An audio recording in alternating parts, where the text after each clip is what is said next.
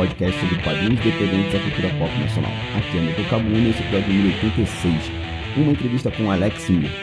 Gente, estou bem atrasado para esse podcast, eu reconheço, e eu vim aqui dar algumas explicações para vocês.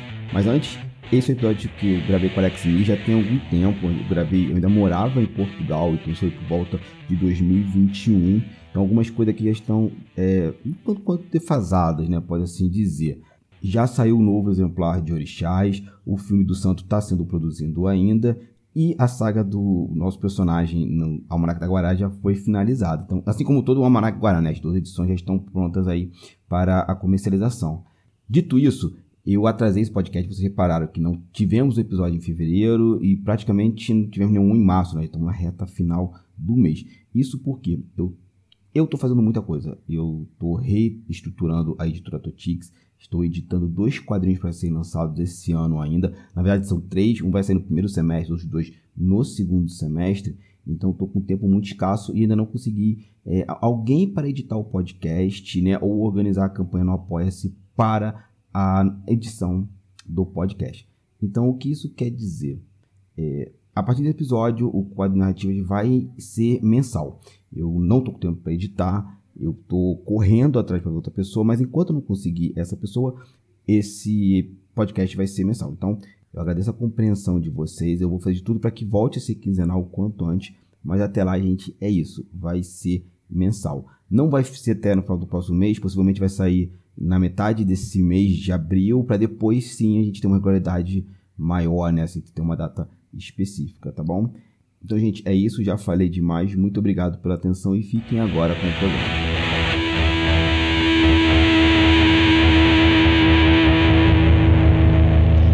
começando mais um Quadrinhos Narrativas. Hoje estou tendo a honra de conversar com o parceirão aí, grande Alex Mir, que é autor da Valkyrie, né? Que inclusive já terminamos a, a pré-venda aí, foi muito bem sucedida.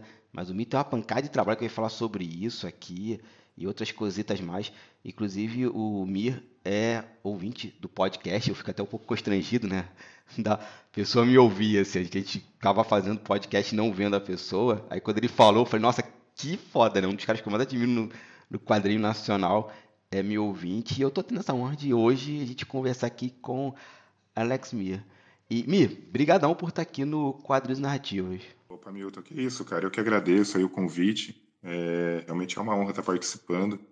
Estou é, ouvindo ainda, estou um pouquinho atrasado, eu estou lá no finalzinho de 2018, né, no podcast, mas estou ouvindo, tá indo. é, tá bom, né? Podcast tem uma vantagem que ele é atemporal, né? Apesar de ter alguns podcasts que você Verdade. precisa, não o meu, né, mas assim, podcast de política, economia ser uma coisa muito ali no, na hora, né? Mas eu acho que a, a mídia como um todo ela é muito atemporal, né? Você pode ver o episódio de 2018 que não vai estar tá tão datado assim. Mir, então, para começar o cast, né? Senhor Alex Mir, quem é você na fila do pão? Cara, na fila do pão. Bom, sou roteirista, escritor, trabalho aí com quadrinhos, trabalho com literatura, quadrinhos veio antes, né? Comecei lá em. Na verdade, eu, escrevo desde os 12 anos, então é... sempre gostei de quadrinhos. É... aprendi a ler lendo quadrinhos década de 90 eu, eu fiz bastante coisa. E foi aquele ano perdido porque eu, eu, eu fiz muito e não publiquei nada, né? Porque era, eram outros tempos, era, era muito mais difícil você fazer quadrinho e o independente ele não existia. É, quando começou aquele esquema da gráfica rápida, aí a coisa começou a melhorar e a gente e tudo ficou mais fácil, né? E ali foi em 2007 quando eu comecei a publicar o, publiquei o meu quadrinho, o primeiro quadrinho de fato, né, que foi o Defensores da Pátria, número um, que só teve uma edição até hoje, a gente está tá fazendo um reboot dele aí, né, então deve sair agora esse ano. E daí em diante veio, vieram muitas outras coisas, né, veio a Valkyria, como você citou, veio o Orixás, é, eu comecei a escrever contos, né, que foi minha entrada na literatura, de fato, então é, eu, eu é, escrevi muitos contos, publiquei em diversas antologias, é, escrevi um livro é, que ainda não está publicado, mas está aí, né, tá em as vias de, e, e, e é isso. Né? Então, é, é, esse, eu venho fazendo esse caminho aí, tanto de roteirista quanto de escritor durante todos esses anos. Entendi. Você teve algum momento na, na tua trajetória, antes da gente ter esse advento da gráfica rápida, é, algum contato com fanzine, ou você já foi direto para uma revista uma revista produzida em gráfica? Olha, eu, eu, participei, eu participei de um fanzine, né, que é a, era um, um fanzine do pessoal lá de Natal, que se chamava Cabum. Não, era Cabrum. Cabrum. É, com uma história que era, ela até se chamava Distúrbios Temporais. É, ali eu acho que foi minha primeira participação mesmo, assim, sabe? É, era um fanzine que estava acho que na segunda ou terceira edição, agora não me recordo. E antes, eu também publicava, publiquei algumas coisas em é, é, para a editora Scala, que era um jornal que se chamava Scala News. Porque assim, como começou, né? Só para colocar um, um, cenário aí. Eu, como eu disse, eu comecei a escrever algumas coisas na década de 90, década de 90, então tinha algum material, fiz um grupo, nesse grupo tinha aí o Diógenes Neves, que hoje está fazendo coisa lá para Marvel DC, tinha o Márcio Luiz, que no final das contas ele acabou é, parando de desenhar, e tinha, tinha muita gente, assim, tinha alguns, algumas pessoas aqui da região, eu moro aqui no ABC Paulista, né, em Mauá. Então eu juntei algumas pessoas, a gente formou um grupo e começamos a tentar fazer quadrinhos. Né? E dali saíram algumas coisas, e tinha uma revista que chamava Comic Generation, que era da editora Scala. E ela fez um concurso de roteiro. E aí, como eu comprava revista, fiz um, uma página de roteiro, mandei e acabei ganhando. O prêmio, cara, eu adorei o prêmio, assim, foi uma coleção de revistas da Street Fighter, né? Que na época a editora Scar publicava. Então eu li tudo do Street Fighter, eu já tinha, eu já tinha algumas coisas que peguei a coleção completa. Mas o que, que foi legal desse, desse prêmio, né? Foi o, o, o contato que eu tive com o Daniel Vardi, que era na época editor da revista. E aí eu falei para ele que eu tinha alguns trabalhos, apresentei para ele. Né? Ali foi onde surgiu Defensores da Pátria, é, o Macabeu também, que é uma história que a gente está tá inédita até hoje, que foi o Macabeu foi a única história que eu fiz, década de 90, que eu vendi para uma editora, que era a editora Magnum, na época, que publicava aquela revista de armas. Né? Ela, na época ela publicava alguns quadrinhos. Ela fazia o Espectro, é, Hitman, é, só que a história nunca foi publicada. Eles pagaram direitinho, é, só que não publicaram. Depois a gente fez um descontrato e tudo mais, e está comigo de novo já há algum tempo ali foi, na verdade, esse foi o início, né? E nesse tempo, aí apareceu essa oportunidade de trabalhar na Cabrum. Então, eu fiz, além de algumas matérias, fiz entrevistas com o Luciano Queiroz, né, o Luke Ross, o Arthur Garcia, tudo isso saiu no jornalzinho ali. Saiu numa, na, na, na HQ Mania também, que foi uma, uma, uma revista que saiu pela editora Magno, que também era do Vardi. O trabalho que eu tive realmente publicado em fanzine foi esse da Cabrum. E, cara, assim, eu era doido para fazer fanzine. Só que, assim, nunca eu achava um, um, uma coisa legal para fazer, assim, sabe? Um, é, era o, o fanzine é um produto artesanal, né? É uma arte, né, cara? Que hoje, infelizmente, é, é, diminuiu muito. E eu nunca achava uma, uma, um acabamento legal que eu conseguisse dar, assim, que para mim ficasse uma cara de fanzine mesmo, né? Então eu ficava sempre postergando isso, cara. E então não aconteceu. Meu primeiro fanzine, que na verdade seria um fanzine, era a Tempestade Cerebral 1, que acabou sendo impresso em gráfica, porque o preço estava tão bom em relação a, a eu tirar Xerox, que valia, valia mais a pena eu imprimir 500 exemplares do que eu tirar várias cópias do. do... Sim. E, e esse advento da gráfica rápida foi muito legal, né? Acho que para todo mundo que faz quadrinhos porque eu, eu, me lembro que lá em 96, quando eu comecei a estudar quadrinhos, eu fazia um curso no, no Senac, da Figueira, em Duque de Caxias, no, no estado do Rio de Janeiro. A gente brincava que para você. Brincava não, né? Era, era um fato, assim, para você fazer uma revista, a gráfica mais barata que tinha no Rio de Janeiro, ela fazia um jornal chamado Jornal dos Esportes. Eu acho que era lá na Tijuca essa gráfica, na São Francisco Xavier.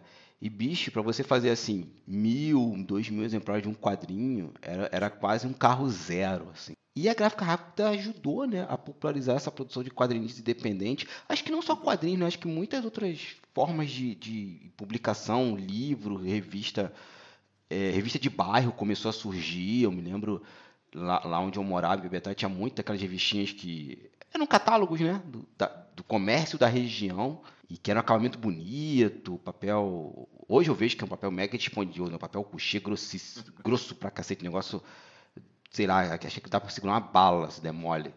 E o material era caríssimo, e assim, aí os anúncios eram caros porque tinha que manter toda aquela estrutura Sim. funcionando, né? Mas acho que foi muito legal essa coisa da popularização das revistas, perdão, revistas não, da gráfica rápida, porque foi isso, né, cara? A gente começa a municiar as pessoas de condições de produzir as suas próprias coisas, né? das pessoas começarem a terem voz, não esperar só uma editora É, até porque até hoje você publicar algo como editor é algo não é fácil. Então, não é só chegar lá, bater na porta, portfólio, opa, chega aí, vamos fazer. Tem todo um processo, todo um trâmite. É, as editoras elas acabaram se abrindo pro, pro, pro autor independente, né? Uhum. Então, é, muitas delas se utilizam do, do, do, autor independente no sentido de que eu já tenho o material pronto, é, muitas vezes já publicado e já com público, né? Então, isso acaba favorecendo um pouco mas é como você disse, a dificuldade ainda em se publicar por editora, ela ainda é grande. Sim, sim. E, eu acho que ela vai continuar sendo grande, porque assim, né, é, a gente esquece, a gente, eu digo assim, né, o grande público esquece que o quadrinho, ele é um produto, tem que ser vendido, né? Por mais que a gente ame fazer aquilo, ah, é um objeto artístico, nunca vou questionar isso, mas no frigir dos ovos, aquilo dali é feito para botar é, comida na mesa de várias pessoas, né? De uma cadeia sim, sim. de produção. É lógico, gente, eu estou falando de uma editora, eu estou falando assim do quadrinho independente, né? Porque é, não, eu acho que o Mir também, mas, né, mas a grande parte dos quadrinhos independentes, e no mundo, não estou falando do Brasil, não, aqui em Portugal é muito comum também, uhum. não tem o quadrinho como sua principal fonte de renda. Você tem outros Sim. empregos. O quadrinho acaba virando, comercialmente falando, uma renda paralela e não a principal de uma pessoa um hobby que de vez em quando dá dinheiro. perfeito, perfeito. É, é nisso. Você fez, acabou, acabou entrevistando muita gente, o Luciano Queiroz, Luke Rock, na época, ali no, nos anos 90, estava fazendo Homem-Aranha na Marvel. Ah, na, na, eu me lembro dele na saga do clone, assim. Sim, a famigerada saga dos clones. é. E no teu site, tem na tua bio, o, o que você estudou se não me engano, foi um, duas ou três aulas, né, três cursos na Quanta. E a minha pergunta é assim, na, verdade são duas perguntas em uma. A primeira é, é, como foi fazer esses cursos na Quanta? Como é que você chegou lá? O que, que você absorveu desse curso? E a importância desse do estudo de quadrinhos, né, do estudo de de técnica de quadrinhos, seja lá desenho ou não. No seu caso, especificamente, é roteiro. Bom, é, eu fiz dois cursos na Quanta e um no Senac. Quando eu, quando eu fiz o curso na Quanta, o primeiro curso de roteiro, eu já tinha algumas publicações. Eu já tinha algumas coisas publicadas, principalmente em antologias. É, já tinha material, eu tinha acabado de ganhar o PROAC lá do, do da Orixás. É, eu e Genara, a gente já tinha o Tempestade Cerebral, né? Já tinha Valkyrie, já tinha Força Mística. Então, assim, para mim, curso de roteiro, cara, foi com o Otávio Cariello, né? Um baita de um profissional e um baita de um professor. Uhum. Assim, eu aprendi muito com ele. Para mim foi muito bom, porque eu, eu, quando eu escrevia, eu tinha o meu método de escrever e era um método que ele era baseado no caos, né? eu não tinha uma forma explícita assim de falar assim, ah, eu escrevo desse jeito. Eu estava tentando ainda encontrar o meu jeito de escrever. É, é, foi muito engraçado, porque quando eu entrei no curso, eu comecei a ver que você não tem uma forma de escrever certo. É, que eu sempre ficava com aquele receio, poxa, será que o roteiro que eu faço é um roteiro que o desenhista ele vai estar tá entendendo que é, ele é um roteiro que de repente seja objetivo para aquilo que realmente eu quero, né? É o modelo certo.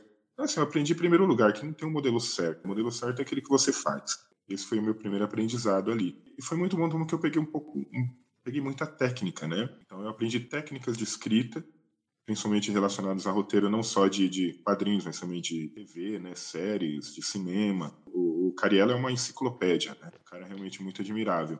Então eu aprendi muito, cara. Então a parte técnica que eu tenho, eu tinha alguma, claro, que era muito baseada na minha experiência, na leitura de livros, né? Pesquisas, mas serviu muito para mim assim pegar essa parte técnica da coisa. Aí eu fiz esse curso Cariela, acho que, se não me falha a memória, foi 2009, 2010. E depois eu cheguei a fazer um outro, esse curso do Cariela acho que foram três meses. E depois eu fiz um outro com o André Diniz, que também é um monstro, né? Ele tá em Portugal também. Sim, sim. O André Diniz é um monstro também de roteiro, né, cara? Roteiro de, de desenho, é, de narrativa. E me ensinou muito também. Então foi, ele complementou tudo aquilo que eu, eu já tinha aprendido lá com o Cariello então ele me fez um complemento muito legal, assim, com a experiência dele, com a vivência dele. Foi um curso mais rápido, foi um curso de duas semanas. Então foi é, tiro rápido, né? Mas foi muito proveitoso. Eu acho, cara, que eu precisaria de um curso para escrever? Não. É, ninguém precisa, né? Só que você acaba perdendo muito se você não tem uma formação mais técnica, porque você deixa de conhecer coisas que você pode fazer. Então, é aquela troca de conhecimentos, o, o que a pessoa sabe que ela está te passando, que isso é muito rico, né? Passar aquilo que eu aprendi na minha vida, eu estou passando para outras pessoas. Isso é muito legal. E assim, o que, que é mais interessante? Que você vai adaptando o seu jeito de escrever. Eu escrevia de um jeito, aí eu comecei a adaptar algumas coisas quando eu fiz o curso Carielli, então eu, eu passei a escrever de uma outra forma com o André Diniz foi, foi mudando. Então, e até hoje eu, eu mudo meu, minha forma de escrever. A minha forma de escrever é aquela que me deixa confortável. Eu, eu usei muito tempo, eu usei aquele programa Celtics, né, para escrever. Você vai lá, você dá um enter, página, enter, é, quadro 1, quadro 2, quadro 3 e por aí vai. É, e aquilo me deixava, me deu uma, uma segurança muito grande, assim, de pensar só no roteiro, né, na coisa em si, não na estrutura do roteiro. É, hoje eu vou até escrever em Word, porque eu, é, eu, eu senti saudade disso. Falei, cara, eu preciso escrever em Word, pegar aquela coisa de, de controlar aquilo que eu estou colocando, né? Então, página 1, então vou lá quadro. Às vezes eu faço um roteiro que é aberto. Eu acabei de escrever um roteiro agora um, um, para o Shimamoto, que ele é um roteiro de oito páginas aberto, né? Então eu só falo para ele o que tem que fazer lá e pronto, né? E o Shima é o Shima, né? Precisa nem falar muita coisa para ele. Você fala o A, ele já dá o abecedário todo. Então, Verdade é, é a forma que hoje eu me sinto bem para escrever. Essa é a minha forma de fazer roteiro, né? Então, isso me ajudou muito, esses cursos. A, a realmente, essa técnica do, de como realmente escrever. Então, é eu, é, para mim, foi essencial. E é essencial essa parte técnica né, na, na vida do profissional do roteiro. Quando eu dava aula de roteiro, eu sempre falava para as pessoas que não existe uma fórmula certa para nada, assim, para você escrever. É, você falou do Celtics e depois foi pro Word. Eu ainda sou tão old school que eu ainda faço meus roteiros no papel e na caneta.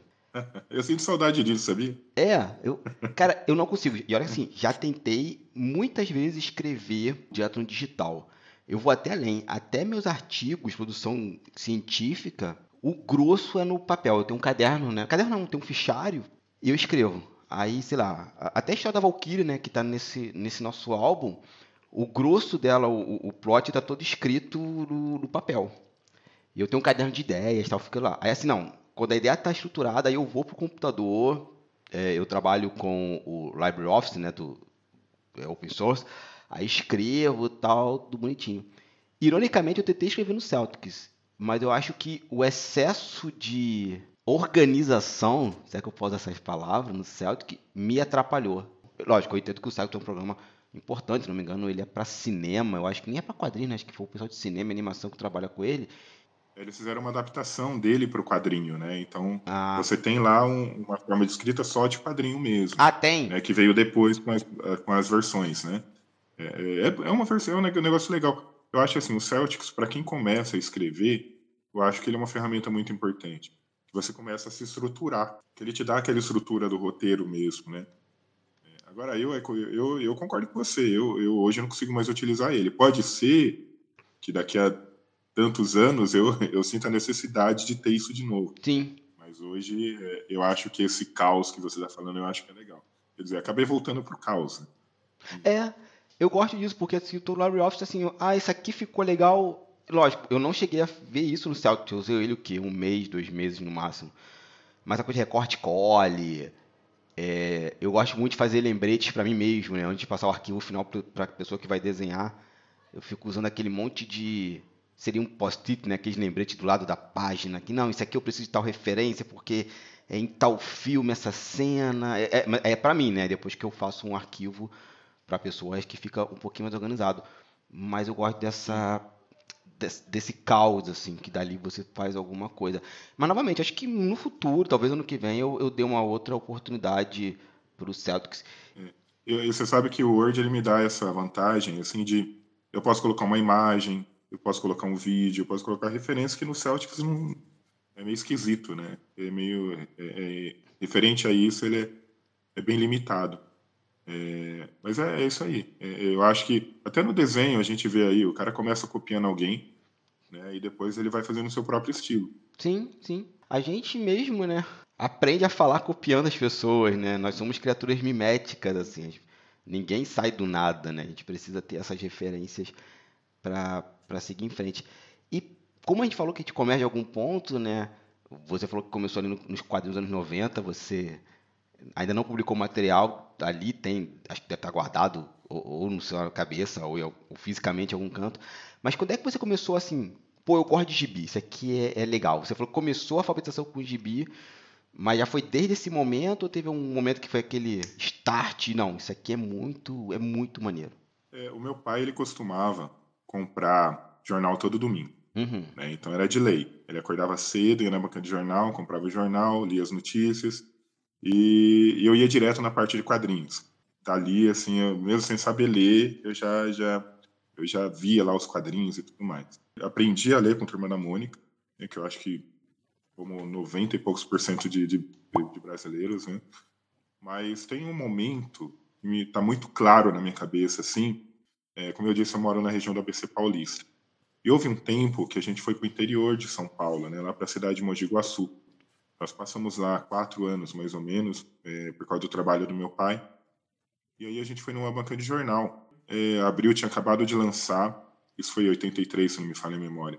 Ela tinha acabado de lançar os quadrinhos DC Comics, então tinha Heróis em Ação número 1, um, Batman número 1, um, Superman, Super-Homem, né, que ainda se chamava Super-Homem aqui, número 1. Um. E aí eu, eu, eu pedi pro meu pai um Super-Homem. É, e, e eu tinha 7, 8 anos ali foi, acho que o momento que realmente eu me apaixonei por quadrinhos, cara. É, que eu falei, eu quero ler isso, eu quero fazer isso, né? Porque eu vi aquelas coisas assim, Heróis em Ação, eu fiquei encantado, né? É, é, Novos Titãs e assim, aquilo me chamou muita atenção. Então, esse momento, eu acho que foi o crucial. Né? Foi quando eu falei assim, eu quero é, eu adoro ler quadrinhos, eu quero ler quadrinhos, eu quero fazer quadrinhos. E a partir dali, cara, eu, eu comecei a ler mais, né? Claro, meu pai sempre comprava quadrinhos para mim, eu estava sempre comprando. Aí eu passei por aquela fase de pegar o dinheiro da escola, ao invés de comprar o lanche, comprar quadrinho, né? Editando, e por aí. Então eu, tinha, eu era, era cliente da banca ali do bairro, né? Então o cara já sabia o que eu comprava, ele já guardava para mim. E é isso. E 12 anos eu comecei, foi quando eu li Crise nas Infinitas Terras a gente cresceu lendo de Sim Marvel, né? que era o que a gente tinha. Uhum. A gente não tinha outra coisa, né? Male Male tinha uma aventura e ficção que abriu tinha que era para adulto, né? Que eu já não podia ler, era no mínimo 16 anos. Aí o jornaleiro não me vendia. Ele falou, não, isso aí você não pode ainda não. E com 12 anos eu comecei a, a tentar fazer os meus mundos, né? Então comecei a criar super-heróis, que era uma coisa muito natural, porque eu lia super-herói, eu comecei a escrever super-heróis, né? Foi ali que tudo começou. É curioso, né, que como as histórias são as mesmas, né? Porque, eu, ainda mais em cidade pequena, porque como eu sou de uma cidade pequena, é, é, muito parecido com essa história do seu pai, né?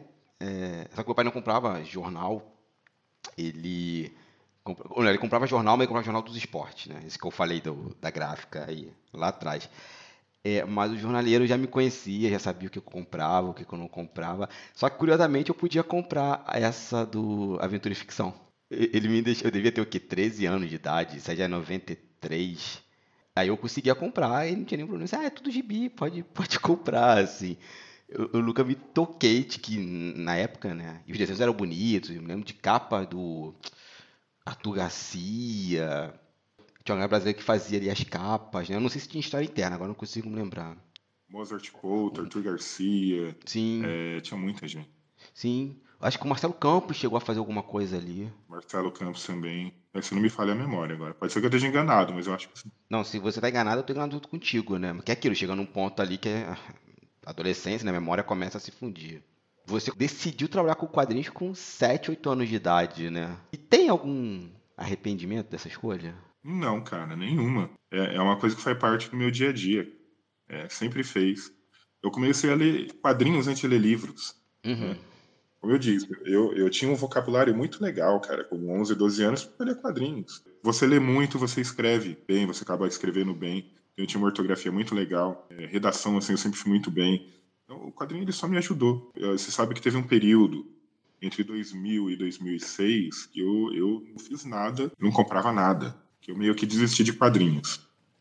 Então foram seis anos que realmente ali eu posso falar para você que eu tirei o quadrinho da minha vida. Mas não tem jeito, né, cara? Isso é um vício, coisa que tá no sangue. Então acabou voltando com tudo. Então, assim, não, não, não me arrependo, não.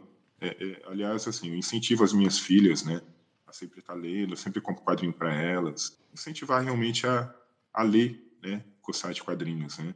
A, a do meio agora eu estou apresentando mangá para ela, né? Algumas coisas ali mais mais leves.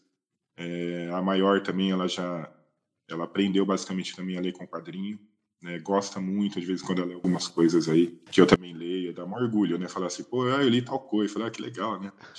Aquela iniciativa, né? Ela foi lá, ela própria procurou, leu e. É muito legal. Não, imagino. Eu não tenho um filho, não tenho filhas, assim, mas eu fico imaginando quando eu vejo minhas sobrinhas, né? Sobrinhos, assim, consumindo o, o material, né? E eu longe, então, dá mais um, um calorzinho no, no coração.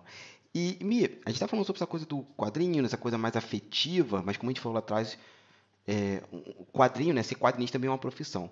Então, assim, o que é ser um escritor de quadrinhos para você? Assim? Olha, Milton, para mim, cara, é, escrever quadrinho para mim é, é tudo. É, é, uma vida. Eu, eu, eu não consigo me ver sem é, escrever.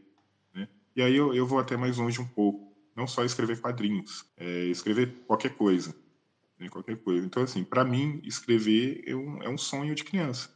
É uma coisa que eu, que eu consegui realizar. É, eu lembro até hoje, respeitando-se as devidas proporções, né? Quando eu vi a minha primeira história em quadrinhos, ir para o papel, meu primeiro roteiro. Foi muito legal, cara assim, respeitando as devidas proporções, é como se você estivesse vendo um filho nascendo. E, e, uma sensação muito parecida foi quando eu vi o meu primeiro quadrinho impresso, assim. Eu falei assim, peguei ele na mão, eu falei assim, cara, isso fui eu que escrevi, né? Para mim realmente é, é um, foi um sonho ter, é um sonho realizado e que eu realizo todos os dias, todas as vezes, todas as semanas, né? Eu não consigo escrever todos os dias, mas todas as semanas, pelo menos, eu realizo um pouquinho desse sonho. Bacana. Como é que é hoje a tua produção de trabalho? Assim? Você falou que não escreve todo dia, e eu me vi essa curiosidade agora. Olha, eu, eu procuro sempre escrever por volta de uma hora, uma hora e meia por dia.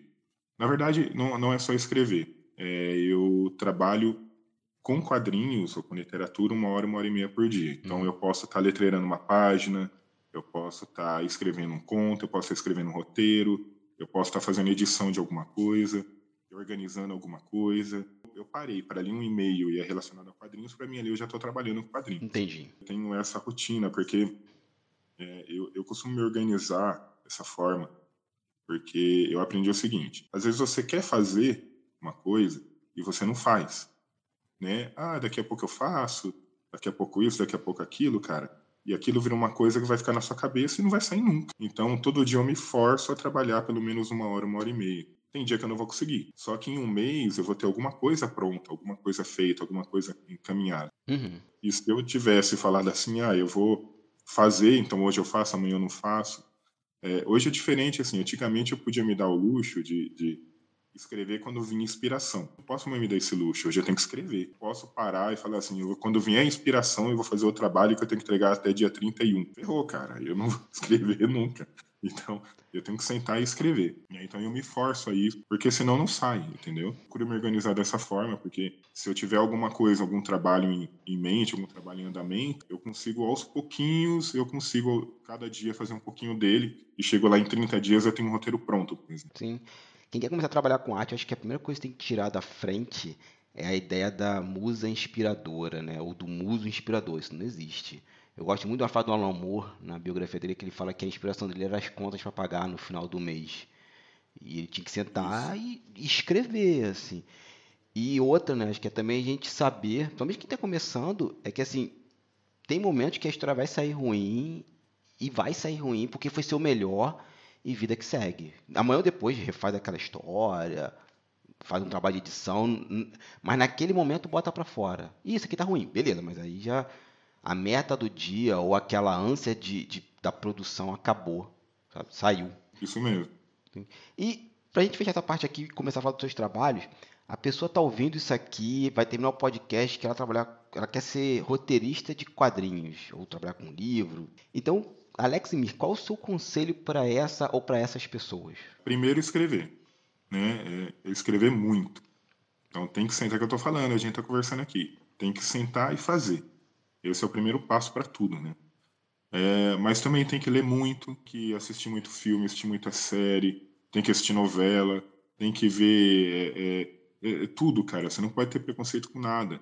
Para quem escreve, essa parte cultural é muito importante. É, é muito legal quando você pega um roteiro, eu, eu, faço análise de contos também, né, para a editora Andros, e eu pego muitos contos. É muito legal quando você vê um conto de uma pessoa que ela sabe, você vê que ela sabe escrever. E quando eu falo saber escrever, é, é o geral. Então, precisa ter uma ortografia legal, né, você precisa ter um conhecimento ali da língua portuguesa, e isso você só pega na prática. Não tem outra forma de você aprender a escrever se não for lendo. Que ali a sua mente você vai trabalhando a sua cabeça, então as dúvidas que você vai ter vão ser muito menores.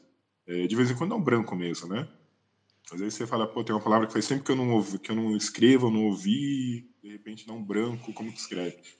Mas, cara, escritor, roteirista tem que saber escrever. Como você falar para um cantor, ele pode ser mestre, você perguntar para ele de qualquer tipo de música, da clássica até o rock and roll, e ele saber falar tudo para você, mas ele não sabe cantar. Então, ele tem que trabalhar a voz dele, ele tem que fazer um trabalho, né, para ele aprender a cantar.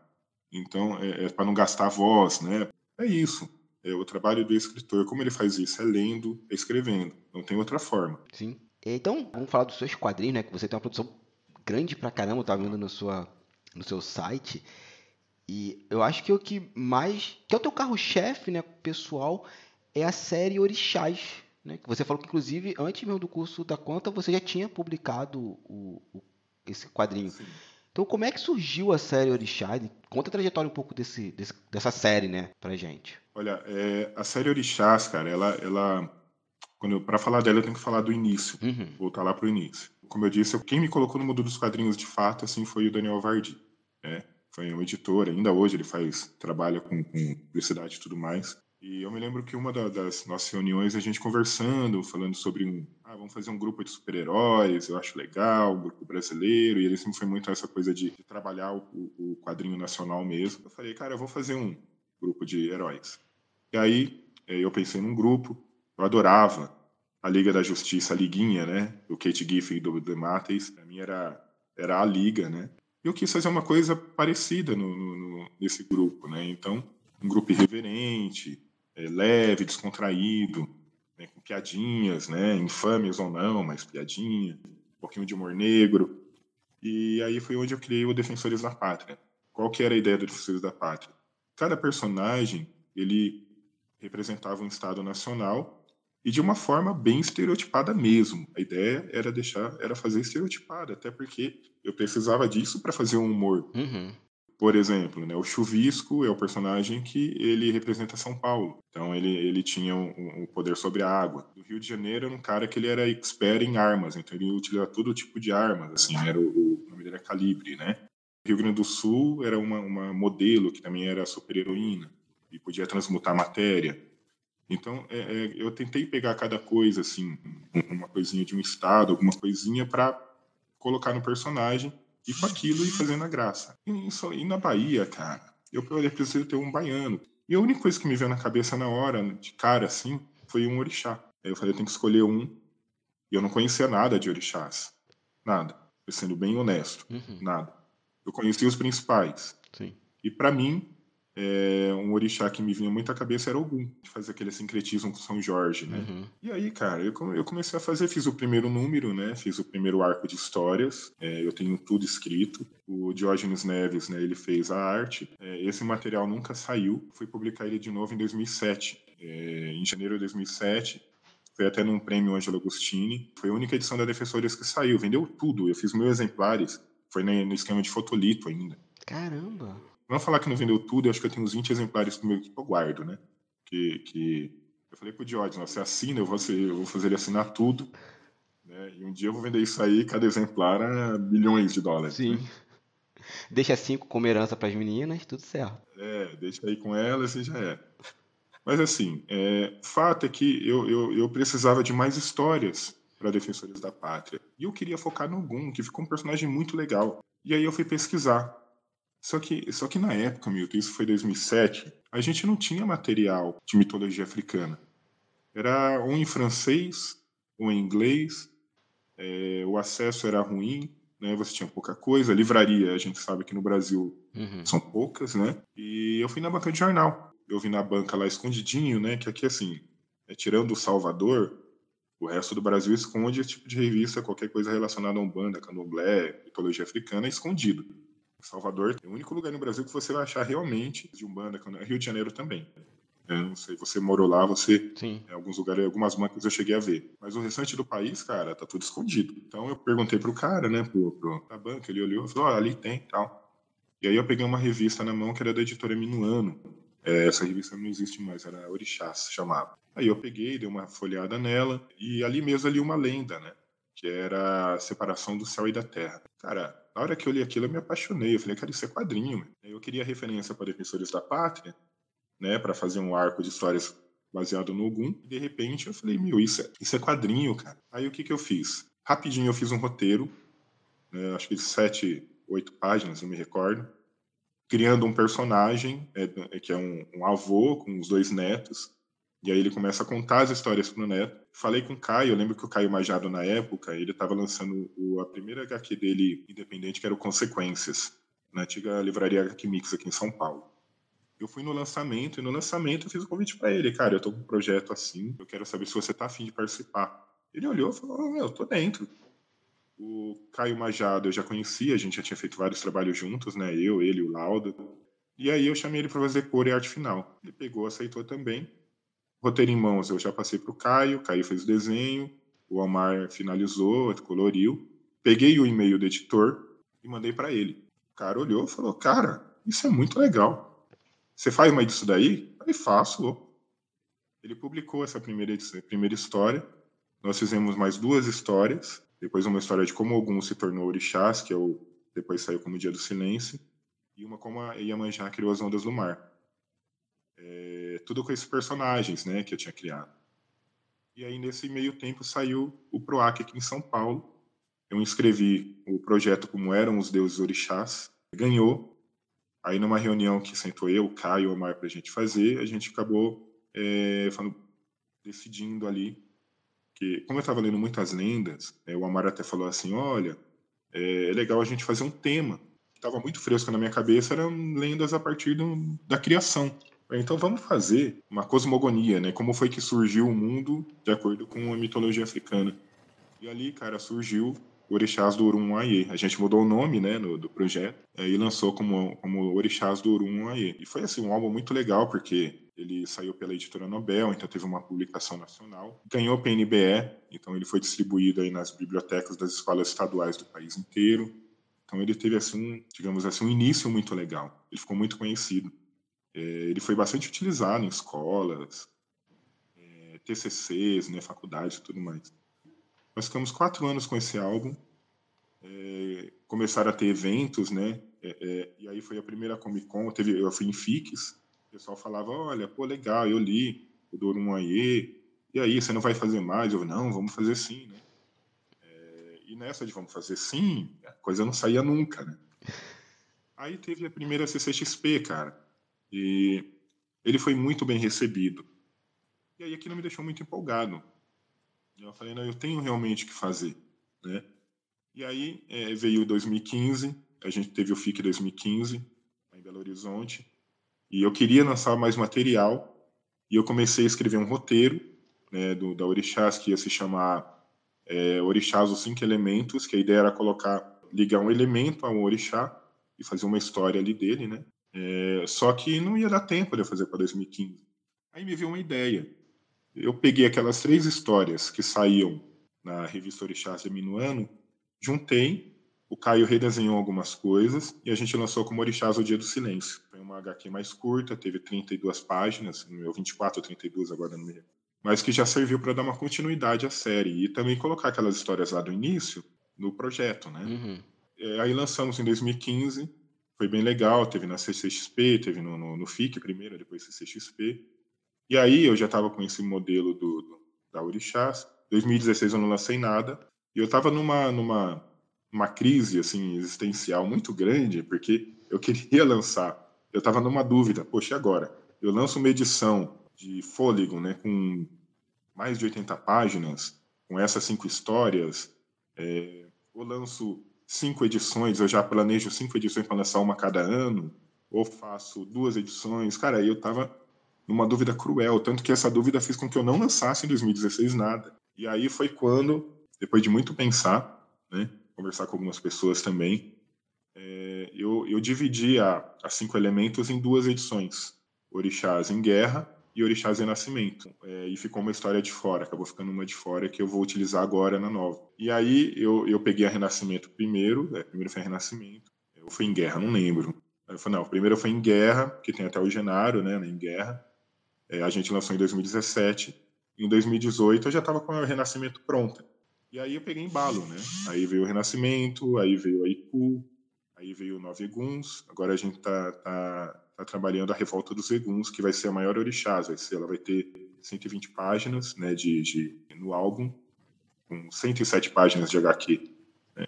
Inclusive essa história que ficou de fora, quem está desenhando é Caio Majado, né, que é uma, uma releitura do Dia do Silêncio, que é uma história, a gente prolongou ela, ela tinha sete páginas, agora tem 18. Entendi. Mas esse novo álbum não é coletânea, são, é história inédita. Tirando o Dia do Silêncio, todas as outras são histórias inéditas, tanto em Guerra, quanto Renascimento e Cu. Eu fui me sentindo mais seguro para criar, né? Porque é, sempre que eu vou sentar para fazer um Morixás, eu tenho que estudar muito. Uhum. Por mais que o meu trabalho seja baseado em lendas, eu tenho que ter um respeito muito grande com a religião também. Eu não posso fazer nada fora ali que é, vá ofender as pessoas que têm ali na religião, é, que são deuses que são cultuados, Uhum. né? Então a gente está falando de orixás que, que são importantes para uma grande parcela da população brasileira. Então eu tenho que ter um cuidado muito grande com isso. Então eu estudo muito, eu leio muito lendas, né? Eu, eu, é, eu tenho uma, uma biblioteca aqui atrás de mim, eu tenho uma parte aqui só com livros de mitologia africana. Eu fui me sentindo assim pronto para fazer coisas é, in- inventadas, digamos assim, né? usar da licença poética. A Dorum aí ela tem um pouco da licença poética, porque eu queria uma trama no meio para juntar todas as histórias. O Dia do Silêncio não, são lendas realmente, são adaptações. É, o Em Guerra e o Renascimento também tem muito pouco de licença poética, porque são as, as adaptações bem literais mesmo. O Iku, ele já tem muita coisa de licença poética. Digamos 40 a 50%. Já peguei uma trama, uma história, e nela eu fui encaixando as lendas diferente das outras, que eu tinha uma lenda e fui criando algumas coisas. Essa não. Essa eu, eu criei primeiro a história e aí eu fui encaixando as lendas que eu achava que ficavam legais naquela história. É, os Nove Guns também é a mesma coisa. E essa Revolta dos Eguns, cara, é uma história que eu planejo fazer ela já desde quando eu comecei a ler coisas de orixás. Tem muita licença poética, eu diria que 80% da história. Ela mantém ali os, as características dos orixás, tudo mas é, é uma coisa um pouco mais épica, né? Uhum. Eu já saio um pouquinho mais daquela coisa bem literal para fazer uma coisa mais inventiva. É, você tocou no ponto da religião, e eu acho que deve ter respondido essa, essa pergunta várias vezes, assim. Não sei se você tem esse contato, esse feedback da galera da Umbanda, do Candomblé. Você teria esse contato? Alguém chegou a falar contigo? Ou por e-mail, pessoalmente? Ou não, assim, o pessoal não, não aparece, não, não, não dá esse tipo de retorno para você? Eu, sou- eu não sou da, da religião, nem de nenhuma religião de mitologia africana, né? Eu sou, eu me considero um estudioso. Uhum. Eu, eu tenho muito feedback de pessoas que são que praticam banda, candomblé. E, cara, assim, são os feedbacks que me deixam, os feedbacks que me deixam mais feliz. É realmente quem conhece, né, cara? Aquilo que eu tô falando. É quem vivencia, vivencia dia a dia, muitas vezes até cresceu em um terreiro, é, conhece, é, ouve as histórias. Teve até dois relatos assim que me emocionaram muito esses dias, né, que eu recebi pelo Instagram, ali no inbox, de pessoas falando que se lembraram das histórias que ouviram no- no- nos terreiros, é, pelos, pelos pais de santo, é, aquilo trouxe uma memória muito boa. É, é, é isso assim que motiva a gente, né? Isso é muito legal. É isso que me faz continuar esse trabalho, é saber que tá servindo não é só para contar uma história, ele acaba mexendo com as pessoas de alguma forma. E o que me deixa muito feliz também, por exemplo, é eu ter lá dentro de uma escola. Por quê? A gente está quebrando alguns paradigmas, quebrando preconceito, mostrando que a mitologia africana, cara, ela não é diferente de nenhuma outra mitologia. Uhum. Grega, romana, japonesa. Nossas raízes são essas. né? Por mais que muita gente não queira admitir, né? infelizmente, mas o Brasil é uma miscigenação. É, é, nossas raízes são africanas, são europeias, tem muita coisa europeia, tem, mas foram trazer a população escravagista, ela era muito maior do que a população europeia. Sim, com certeza. É, A gente tem uma miscigenação muito grande no Brasil. Ninguém é sangue puro europeu. É impossível isso. A não ser que ela venha hoje lá realmente pise aqui primeira vez. Mas pessoas aqui no Brasil, elas são todas miscigenadas, não tem uma mistura em algum ponto ali relacionado à África em algum ponto. E isso tem que ser motivo de orgulho, cara. É, eu concordo. Então a gente tem que conhecer a nossa cultura, nossas raízes, né? Então as pessoas hoje eu vejo que elas começam a ver, é, a conhecer e a dar importância também. A gente precisa melhorar muito nesse caminho, mas a gente está seguindo já. É, eu acho que é uma pequena, é, são pequenas vitórias diárias né, que a gente vai vai conseguindo. De vez em quando dá um passo para trás, mas vai, vai dois para frente. E, e, é uma guerra diária, né? E é uma guerra que eu acho que será eterna. É, você hoje tem quantos álbuns? Da Orixás eu tenho seis, a gente tá indo pros pets. E assim, em algum momento você pensa em compilar todos eles? Assim, um álbum único? Sim. É, tem, tem algumas coisinhas, eu não posso falar agora, mas tem algumas coisinhas já para esse ano, a gente já tem algumas coisas aí, referente a Orixás. Eu tenho também intenção de fazer aquele, né, o chamado hoje que tá famoso, né, o Omnibus, né? Fazer um compiladão, de repente em PB, né, é, e colocar tudo junto mas esses são planos aí um pouco mais para frente. Né? É, indo para outro quadrinho que você publicou, um que me chamou muita atenção, não que o Richard tenha me chamado, mas aqui me chamou a atenção porque eu sou um apaixonado por futebol e você tem um quadrinho chamado Segundo Tempo. E eu não conhecia, bicho. E, cara, como é que surgiu esse quadrinho? Cara, eu adoro futebol. Adoro. Hoje menos, né? É. Mas eu já fui, assim, corintiano roxo, entendeu? Então, Então era, é, é, foi muito natural, assim, eu, ter, eu sempre quis escrever histórias de futebol em quadrinhos. Eu só não tinha ainda, eu, não, eu queria sair daquele lugar comum, porque nós temos pouquíssimas, é por ser o país do futebol, né, entre aspas, nós temos pouquíssimas publicações que falam de futebol. Eu, eu posso só dar um adendo? Eu acho que a gente tem pouquíssima coisa de futebol em qualquer área artística. Verdade. Eu não lembro de nenhum filme legal de futebol. A única novela que veio na minha cabeça agora, duas novelas, foi Irmãos Coragem, que um dos irmãos é jogador de futebol, e Avenida Brasil, que o, o personagem Tufão é um jogador de futebol aposentado, né? A gente tem ele no começo da novela ativo, depois passa o tempo, ele, ele se aposenta. E quadrinhos, bicho, eu me lembro um da editora Abril, não me lembro do nome. Linha de ataque. Que eu acho que era a produção da fábrica de quadrinhos ou da Quanta. Isso, era fábrica de, fábrica de quadrinhos na época ainda. E a outra, eu acho que é o Daniel Esteves que edita ou escreve, que era quatro na. É, é esse que você tá falando, é 10 na linha. E nenhum no gol. É, um na banheira e nenhum no gol. Acho que alguma coisa assim. Era da editora é, Via Lettera. E um que me veio na cabeça agora é do Jean eu esqueci que era um jogador de futebol que a, a, temática gira em torno dele ser gay. Olha só, a gente tá aqui e falou de cinco obras no país do futebol. É, mesmo, mesmo a Avenida Brasil, ela explorou muito pouco a questão do futebol. Eu achei que ela ia explorar mais. Me decepcionou um pouco. É, foi muita passando, né? Eu achei que ia, deixar, ia ter como carro-chefe, mas não teve. É, então, realmente, o filme eu lembro do Boleiros, né, que teve o Boleiros 1 e o Boleiros 2. É, aí depois você tem aí o Heleno, que foi todo gravado em preto e branco, muito bonito, foi fotografia muito bonita.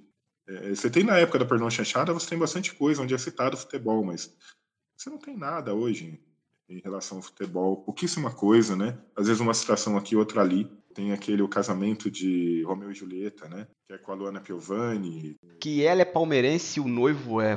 Ele é corintiano, é, que é muito legal. Então, quadrinhos, cara, você não tem realmente muita coisa. É, é tinha esse linha de ataque da Abril, tinha esse da Via Lettera, é, o pelota do, do, do, do Daniel Esteves. É, você, não, você não tem muita coisa mesmo, então eu sentia muita falta disso. E até hoje eu sinto. Na época, eu estava lendo muito é, uma, uma, série que eu adoro, inclusive o Jason Aaron, que é o Scalp, né, Scalped, que é da Vertigo. E eu queria algo naquele clima, cara.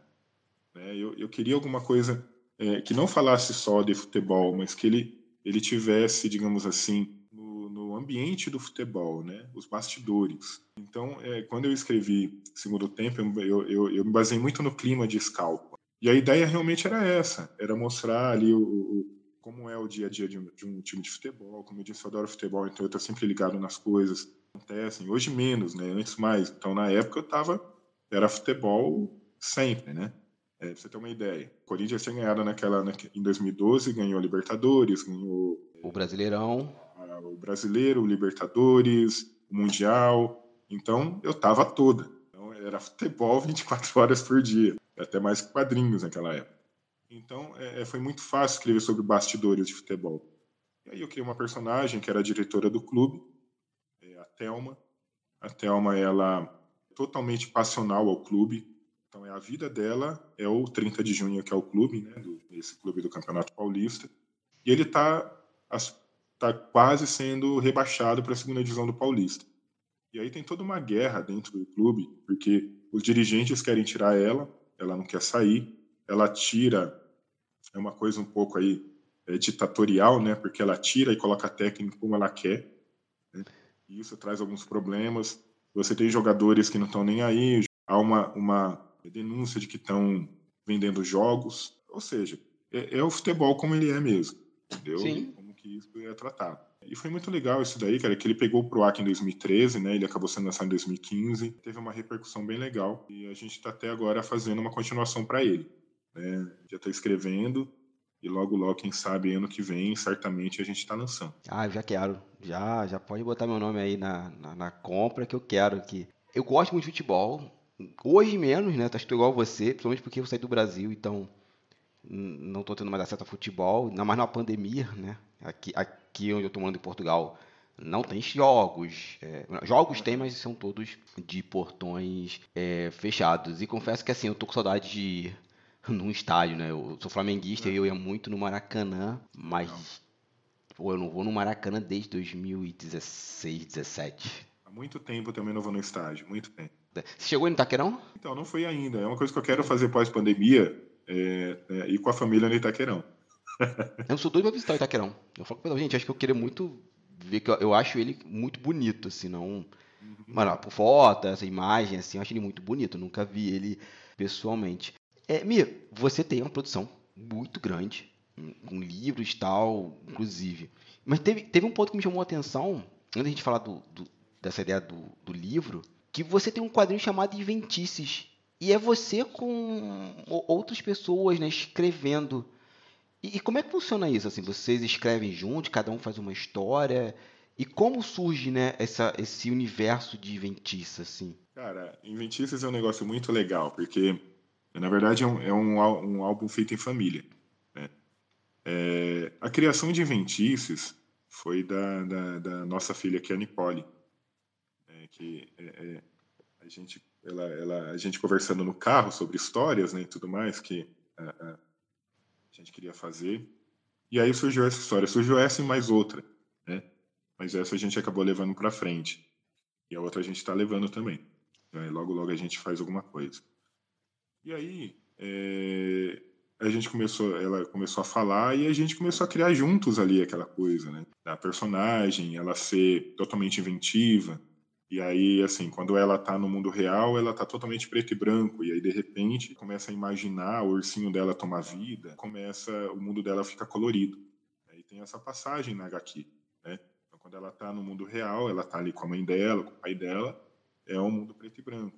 E aí ela começa a imaginar e ele passa a ser colorido, essa transição. Então ali o roteiro é, da, é meu, da minha esposa, né, da, da, da, minha filha Nicole, e a gente, a, revisão inclusive é da Laís, a minha filha mais velha, é, e o desenho é do, do Ricardo J. Souza. Cara, ele desenha muito, assim, tem, é, tem uma pegada infantil também muito legal. E assim, o roteiro ele é feito em grupo a gente começa a conversar da história, pensar, e um completa aqui, outro ali, e aí vai, aí a gente senta lá e escreve.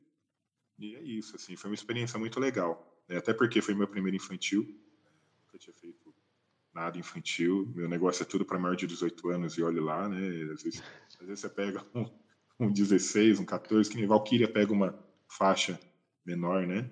Orixás é livre também, mas eu gosto muito de escrever terror. Esse, esse roteiro, por exemplo, que eu escrevi pro, que eu falei agora pro Shimamoto, cara, é 18 anos para cima, porque então é, é, eu adoro escrever coisas violentas. Então, escrever uma coisa infantil, para mim, é, é, uma novidade, né? É, mas assim, todo o roteiro principal mesmo, né, é da, da Eliane Bonadil, né, minha esposa, e principalmente, né, e da Nicole Bonadil também, que é a nossa filha. É, eu, digamos assim, eu, eu eu participo, né? Eu sou autor também, mas eu, eu, é, principal ali é das duas. A, a, tua função, pelo que eu entendi, é mais uma edição, né? Assim. É, eu participo também com ideias, né? A parte de roteirização também, né? Mas o principal realmente a edição, mas o principal mesmo ali, a ideia mesmo, toda a coisa ali das histórias ali é, é delas. E, e, só tem um ao publicado até agora? Você falou que está em, em andamento próximo, mas é do mesmo universo? Tem um, a gente tem um outro, aí elas têm outro também infantil que a gente também nós fizemos juntos, esse a gente está vendo como a gente vai fazer ainda, né? mas é, a gente já está pensando no segundo aí. Bacana.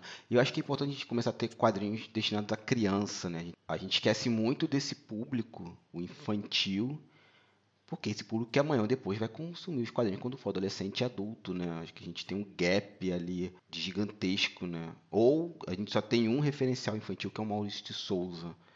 E é legal ter outras pessoas produzindo quadrinho infantil, que é o caso de vocês, assim. É, eu, eu acho que assim, eu acho que muitos autores é, hoje está quebrando isso um pouco, mas as pessoas pensam muito realmente nisso, assim, ah, hoje tem Maurício de Souza, ninguém consegue né, fazer nada, é, só, só dá Maurício de Souza. Mas, cara, a ideia não é concorrer com Maurício de Souza.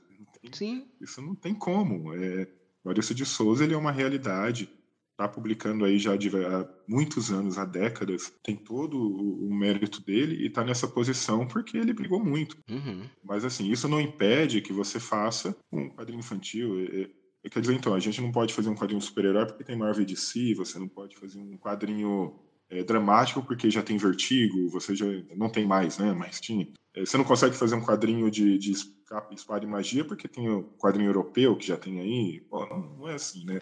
Não, não, rola, né, cara? Acho que é. É fazer, e foi o que você me falou, né? Não é, não é pensar em competir. É fazer o seu, publicar e sem comparação. Isso, não dá. Até porque não tem como, né? É.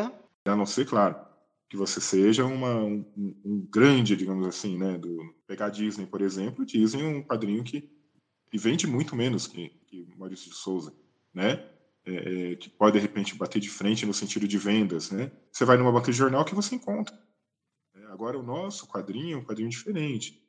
É um quadrinho independente, é um quadrinho que você não vai achar na banca de jornal, por exemplo. É, até acham algumas bancas que a gente acaba deixando, mas ele não vai ser distribuído para a banca de jornal, né? Então é diferente, é um público diferente, acaba sendo. Sim, com certeza. Antes da gente ir para a última questão aqui sobre seus trabalhos, você falou que fez um roteiro para o Shimamoto.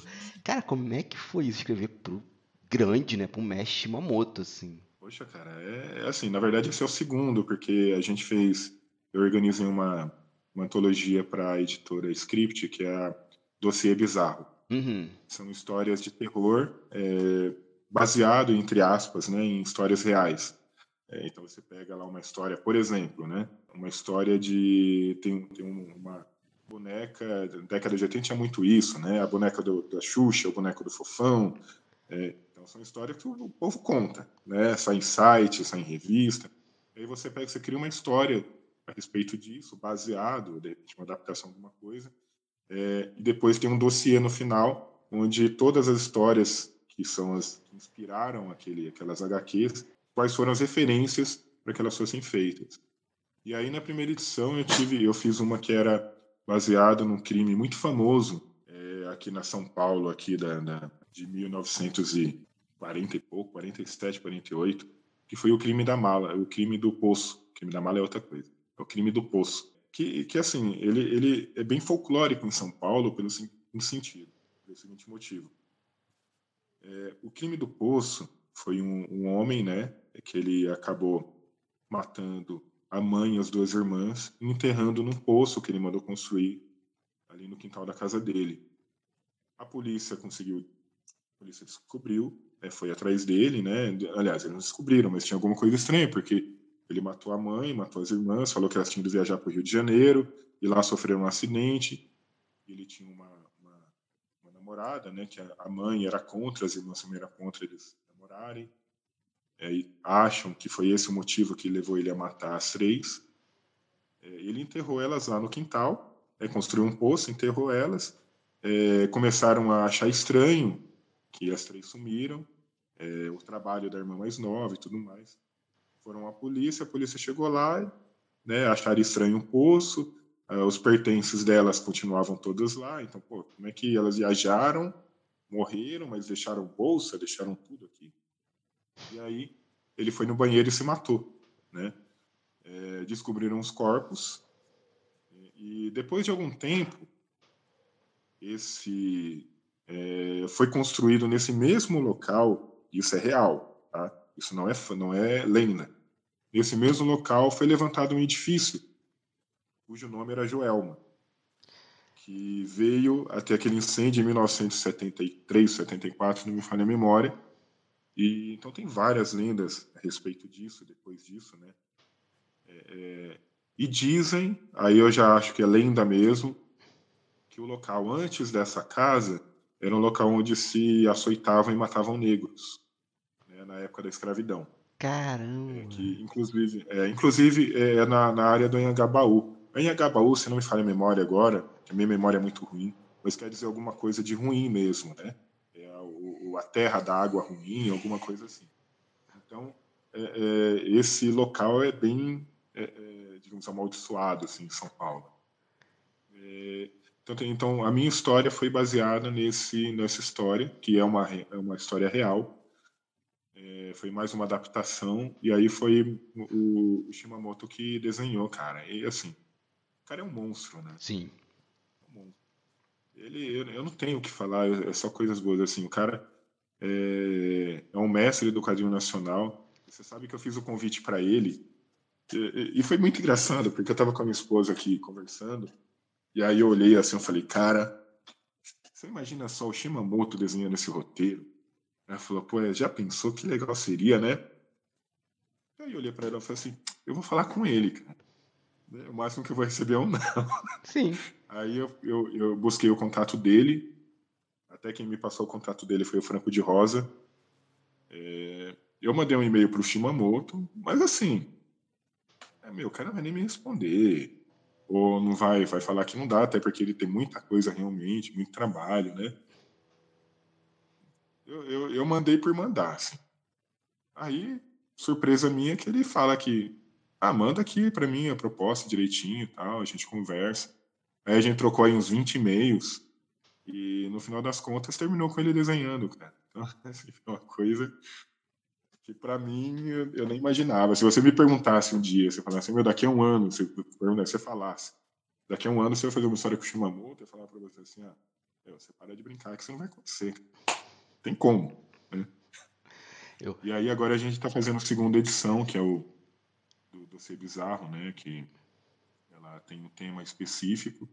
E aí ele está fazendo, eu já fiz o roteiro e ele tá vai começar a desenhar agora. Também pra... agora no fim do ano. Também para script.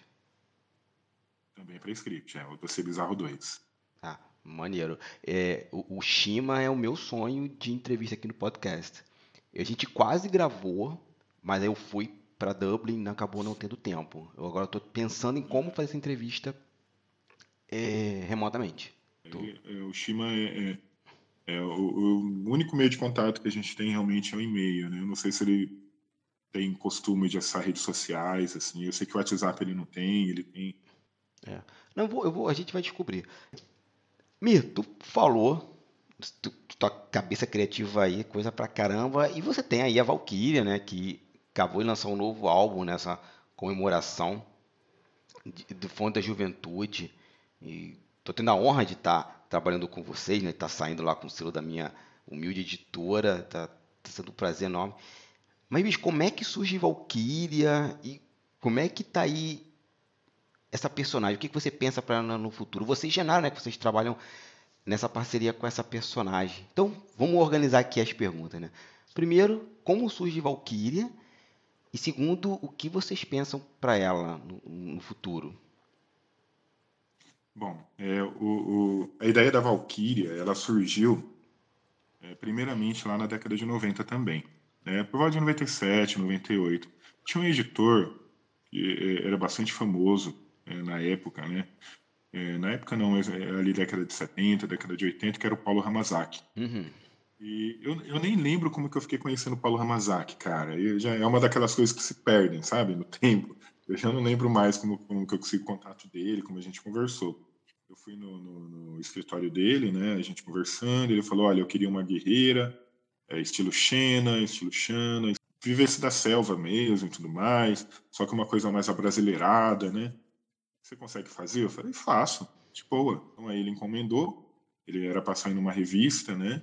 Ele estava fazendo lá para uma editora que eu já nem lembro mais qual que era. E fui para casa e ele falou: E como que eu te passo isso? Né? Eu falei: Ah, não, você me manda por fax. Aí, ah, beleza, mando, né? Eu, eu, eu tinha fax? Não, não tinha, né? Passei, eu lembro até hoje, cara. Eu passei na Casa Bahia, fiz um carnê, comprei um aparelho de fax para mandar esse negócio pro cara. Nossa. Tanto era a minha vontade, assim, de, de fazer o negócio. Né? Aí eu cheguei em casa, comecei a escrever, fiz o roteiro, né, da Fonte da Juventude. Eu me lembro até que é, muita gente não sabe disso, né, mas ele surgiu de uma música, da Legião Urbana, foi daquele álbum Descobrimento do Brasil. Eu tava ouvindo é a fonte. Eu, eu tava ouvindo ela assim e, cara, isso dá uma história. É muito legal. Então, é, é, eu acabei utilizando algumas coisas ali da, da, inclusive a própria fonte da juventude, né? Então aquilo me deu muitas ideias. E aí eu criei o roteiro da, da fonte da juventude. Essa história, ela, ela acabou ficando engavetada até 2007 que, eh, como eu disse anteriormente, né, eu lancei a Defensores da Pátria em janeiro de 2007. Eu não tinha mais outra história para lançar. Eh, e eu queria lançar alguma coisa, não queria ficar sem fazer nada, cara. Tipo, ser o, o homem de uma publicação só. Aí eu, eu peguei e falei assim: eu vou, eu vou fazer algum fanzine, eu vou colocar essa ideia em prática, eu vou, eu vou fazer um negócio andar. É, e naquela época a gente tinha, como eu disse, a gráfica rápida, é, no Ângelo Agostinho eu fiquei conhecendo muita gente legal, assim, que são meus amigos até hoje. É o Will, Daniel Esteves, Leonardo Melo. É, eles estavam desde 2006 já publicando quadrinho independente, até antes, mas é, o Leonardo tinha Quadrinhópolis, o Daniel Esteves ele tinha lá o quadrinho dele também. É, o Will também tinha, tinha a Garagem Hermética, que era do Cadu Simões, né, de um grupo lá, tinha o Will, tinha o Daniel, tinha um monte de gente. O Naquim Descartável do Daniel Esteves, então tinha muita coisa. E aquilo empolgava, é aquela coisa, né?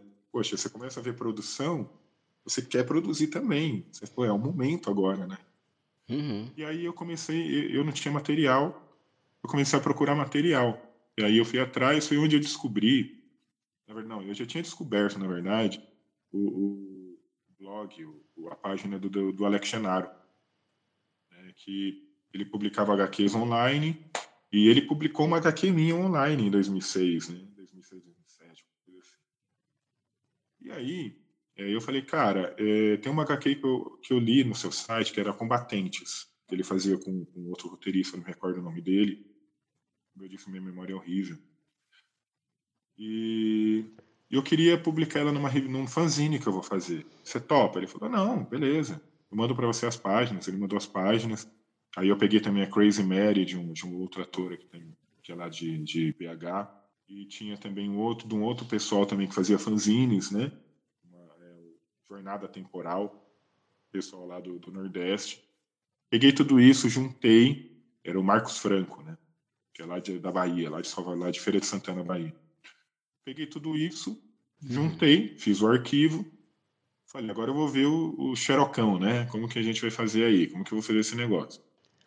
Aí montei em formatinho, e na época, eu, eu, eu já tinha muita amizade com o Laudo, a gente já conversava há muito tempo, desde a década de 90. Ele falou, Alex, tem uma, uma editora, uma gráfica, que o André Diniz descobriu, que eles fazem um trabalho muito legal, cara. Aí, assim, sei lá, tenta ver lá, né? E era Juiz Forana. É, é, eu peguei e falei, ó, vamos lá, mandei pro, pro Farley, né, que era, na época, trabalhava na Juiz Forana o, o Falha recebeu, me mandou o, o, o orçamento. Eu, valia muito mais a pena eu imprimir 500 exemplares do que eu pagar a Xerox para imprimir. O, a edição ia sair mais barata. Tipo assim, eu para fazer uma edição em Xerox ia gastar 10 conto, para imprimir ela por edição ia sair 3 reais, 2 reais. Não, menos, né? Porque a edição a gente vendia a 5 reais, 3 reais, se não me engano, 5 reais. Então ia ser muito barato. Pensei, eu falei, quer saber? Eu vou fazer esse negócio impresso. Aí foi onde eu, eu fiz a Tempestade Sagrada número 1. Confesso para você que em termos de edição gráfica, em termos de edição, foi uma edição que ficou devendo muito. É, não foi o que eu queria, né? Até porque a intenção era fazer um fanzine, uma coisa mais artesanal mesmo. E para a segunda edição, eu, assim, a primeira eu, fui editor né, da Tempestade Cerebral.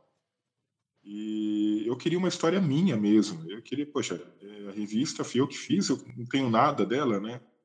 Aí eu tinha dois roteiros, eu já tinha uma história, na verdade, desenhada pelo Márcio Luiz, é, que era Força Mística, e tinha o roteiro da Valkyria.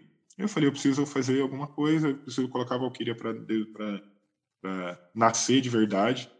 É, eu já tinha tentado com dois desenhistas e não tinha dado muito certo, é, por vários motivos, né? Tanto que na, no, no, final da edição, você sabe que o Genaro lembrou isso esses dias e nem eu lembrava. É, no final da Tempestade número 1, um, tinha a propaganda já da Valkyria número que ia aparecer na próxima. E era um outro cara que ia fazer. E acabou que esse cara não conseguiu fazer. E aí eu peguei e falei, meu, eu vou falar com o Genaro. Foi a primeira pessoa que me veio na cabeça.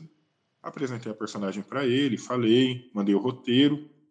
O Genaro, ele já me devolve com uma pinap da Valkyria. Foi que aquilo não era um rascunho, era uma pinap. Eu olhei e falei, meu, é isso. Cara, tá afim? Vamos fazer? Você acha que dá pra gente fazer nesse prazo? Que eu consegui fazer a tempestade cerebral, mesmo independente, eu consegui fazer a trimestral.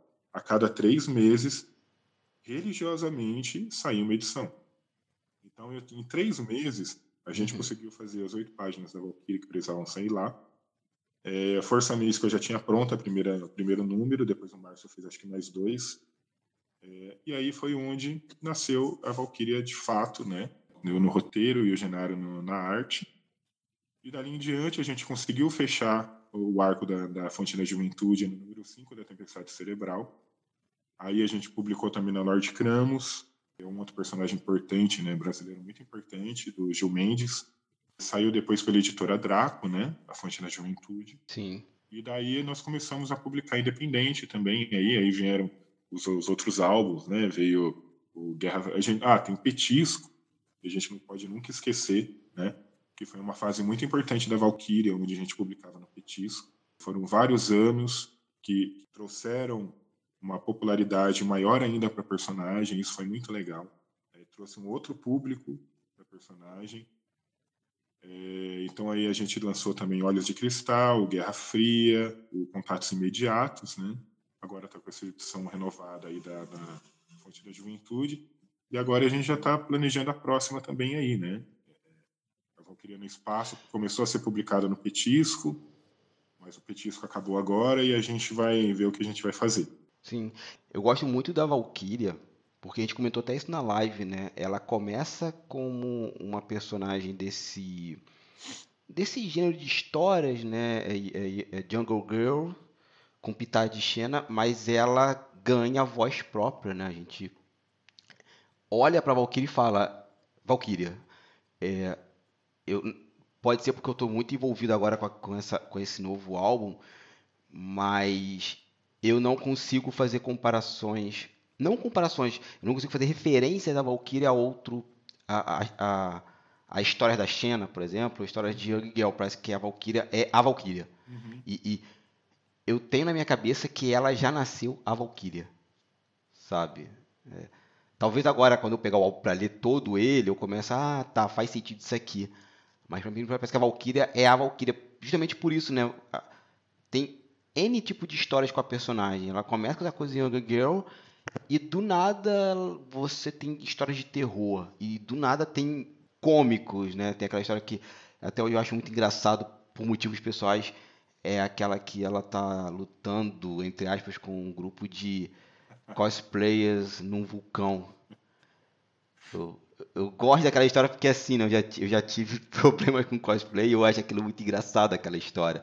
Não que a história seja morrer de rir, assim, mas ela tem uma coisa de humor meio, meio, meio não pitoresco, agressivo que eu gosto muito naquela história. E é isso, né? Ela, ela virou uma personagem que a gente pode contar, acho que quase todo tipo de história. Essa mesma agora que vocês começaram na Petisco, que, que é ela no espaço, assim, quem começou a levar o Kira, acho que não queria imaginar isso. E essa surpresa sistemática da personagem é que é legal, sabe? Eu vou comprar Valkyrie, assim, é algo completamente diferente do que eu li anteriormente. Não, nem nós imaginávamos assim. Você sabe que a minha esposa ela me lembrou uma coisa esses dias, que ela pegou e falou assim, né? É, você já pensou Valkyria no espaço? Eu olhei para Valkyria no espaço? Como? Não, não tem como. Possível, né? Não, isso não, não vai acontecer. Né? Aí anos depois, né?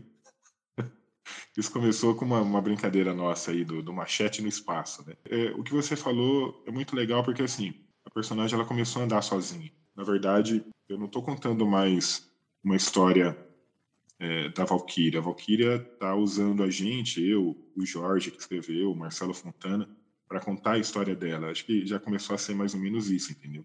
Então, ela começou lá como uma Jungle Girl e hoje ela é uma história de ficção científica. É.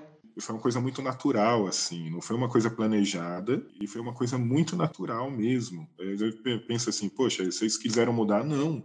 A gente deve muito. Jorge de Barros, né, que, que fez o roteiro do, do Olhos de Cristal, e para o Marcelo Fontana, oh, desculpa, o Marcelo Fontana, que fez Olhos de Cristal, e o Jorge de Barros, que fez Guerra Fria.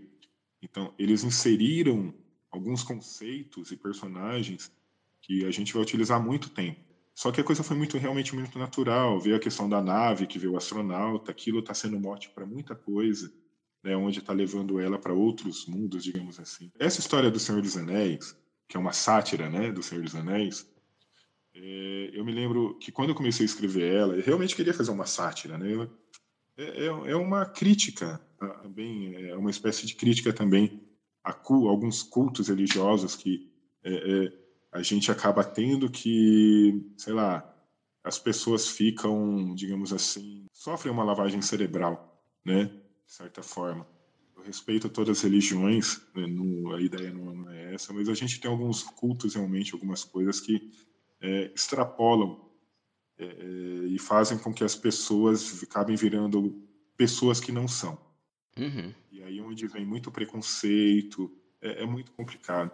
Então foi uma sátira isso mesmo, sabe? Foi uma espécie de crítica a, a esse tipo de coisa, né? O fato de eles acharem as roupas lá e tudo mais, né? E ter toda aquela se tratar tratar tudo como deuses. Foi uma história muito divertida de se fazer. Então, Mi, para a gente fechar aqui o, o cast, você agora está trabalhando com o pessoal da Guará no quadrinho Santo. Do que se trata esse personagem, o Santo? E como você chegou nele, né? Como é que foi esse convite? Como é que foi a montagem da equipe? Cara, você sabe que eu falei isso pro Rafa. Você sabe que há dois, dois anos não, que a gente está em 2021, agora há três anos atrás, né? Quando agora ela surgiu, lançou aqueles quadrinhos em banca eu comprei todos, né? E aí o que eu tinha me chamado muita atenção, cara, era o santo. Já por causa da temática dele, né? É, o Salvador, né, que é o personagem principal, ele tinha um espírito do lado dele e ele lutava contra falsos profetas. A premissa da história é essa, né? E eu achei muito legal, foi a história que eu mais gostei. Poderia dar, assim, bons frutos, né? Uhum. E ficou ali, né? Eu falei, poxa, eu gostaria, é um personagem que eu gostaria de escrever. E passou. O Rafa, a gente se encontrou em alguns eventos, né? Eu já, já tinha apresentado a Orixás para ele, ele já conhecia. Então, foi o meu trabalho em Orixás que levou ele a fazer o convite. Cara, eu adorei. É, ficou assim, que para mim foi muito, muito importante, sabe? Primeiro porque é um personagem que, como eu disse, eu queria muito trabalhar. Eu tinha essa ideia de trabalhar com ele, assim, se eu tivesse oportunidade. Se me perguntasse, pô, qual, trabalho, qual personagem nacional você gostaria de trabalhar hoje? Eu falei, pô, é o Salvador do Santo. E, e aí ele fez uma equipe muito legal, porque o, o, o de Lacerda, que é o, o, quem desenha. Inclusive, o de Lacerda tá desenhando também uma parte dessa nova Orixás agora que vai sair. Já entregou, o cara desenha muito rápido. Cara. A gente brinca que o de Lacerda, ele tem lá no, no em algum quartinho lá da casa dele, uns 300 gnomos lá que ele faz desenhar para ele, porque ele desenha muito rápido. E o Matheus Manhanini é quem faz o, o a, as cores do santo. E é um trabalho muito legal, saiu agora tá terminando, acho que esse mês agora sai na o terceira, terceira história, né, que fecha esse arco é, no Almanac Guará 3. Eu fiz os três roteiros, né? É, o primeiro já está aí publicado, né, que é um espírito trata com espírito, tem um pouquinho de igreja católica. Aí no segundo a gente já pega a igreja evangélica, né, já faz um, uma historinha que é a religião que ele trata ali. Na terceira agora já mexe com outras coisas, né, já, já vai um pouco mais ali pro lado do Umbanda, Candomblé. É, ou seja, assim, falsos profetas, né, aquelas pessoas que tratam a religião como uma coisa ruim, fazem da religião coisa ruim, a gente tem qualquer religião. Sim. Vai no budismo, no, na igreja católica, na igreja evangélica, não, não é isso que faz a religião ruim. Então são esses falsos profetas que o Salvador e o seu Zé, que a gente deu uma reformulada total nesse espírito que anda do lado dele, né? Então o seu Zé hoje é um personagem assim que, assim, se ele tá, ele de repente acontece alguma coisa, aí, pô, tive uma ideia, aí ele vira o Einstein, né? ele toma a forma do Einstein, assim, para interagir, ele interage com o cenário e com o que está acontecendo ali. Cara, é um personagem que eu tô adorando, assim, é muito gostoso de escrever ele, né? É, foi muito legal escrever essas três histórias. Você falou em três histórias, mas tem uma história maior por trás, vai fechar em três. Como é que funciona a dinâmica dessas histórias? Bom, a, a, a Guará, ela já, já divulgou, então eu posso falar, né? Uhum. Já está divulgado aí no, nas redes dela, que está se fazendo o filme do Santo. Na verdade, o filme ele não vai ser uma adaptação, ele vai ser como se fosse uma continuação do que a gente vê nas HQs. A gente está colocando personagens, foram colocados alguns personagens que vão ser utilizados lá na frente no filme e podem ser utilizados em novas HQs também. Então, é, é assim, as três histórias são histórias que se fecham dentro delas mesmas. Você não tem uma, uma ligação assim visível entre as três. Só que todas as três elas estão jogando coisas importantes aí no mundo do, do Salvador e do seu Zé que vão ser utilizados nas histórias futuras e também no filme. É, tudo vai se ligar ali no final.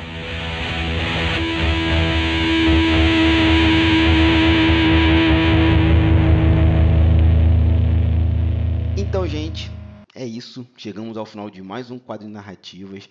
Cara, foi um papo muito bacana. Já era uma conversa que eu queria fazer há muito tempo e agora eu fiz meu cheque desse ano. Já é menos um pecado que eu tenho em termos de gravação. E só tenho a agradecer você, Alex, por tudo, né? Pelo carinho, pela conversa, pelos bate-papos em off, que sempre que você fala do meu podcast eu fico é, vermelho, né? E agradeço muito pelas suas palavras. Agradeço muito pela entrevista que deu aqui. Já quero te convidar para fazer outros programas comigo, que foi um papo muito bacana. E, meu querido, esse é seu momento, tá liberado, faça agora o seu jabá. Bom, Milton, cara, primeiro lugar, é, novamente, é uma honra ter participado aí do Quadrinhos e Narrativas. É, valeu mesmo pelo convite, é uma conversa muito legal. É, e vamos sim, cara, quando você é, quando tiver oportunidade aí, vamos repetir. É, e quando você estiver por aqui também, vamos, vamos, vamos ver se a gente consegue aí marcar um café. Né? É, bom, tô lá no, tem o meu site, né, o, o alexmir.com.br então lá tem todas as minhas publicações, tem é, todas as vendas, né, que todos os quadrinhos que eu tenho disponíveis. É, redes sociais, estou lá no Instagram, é, AlexMir300. Estou no Twitter, arroba. E estou no Facebook também, aí você acha fácil, é só digitar Alex Mir lá e já é os primeiros resultados lá da busca. Então, gente, é isso. Tudo que o Me falou vai estar tá aqui na postagem. É, para vocês acharem esse cara, seguir, que vale muito a pena o trabalho dele. Vão lá, comprem quadrinhos dele, que vocês não vão se arrepender.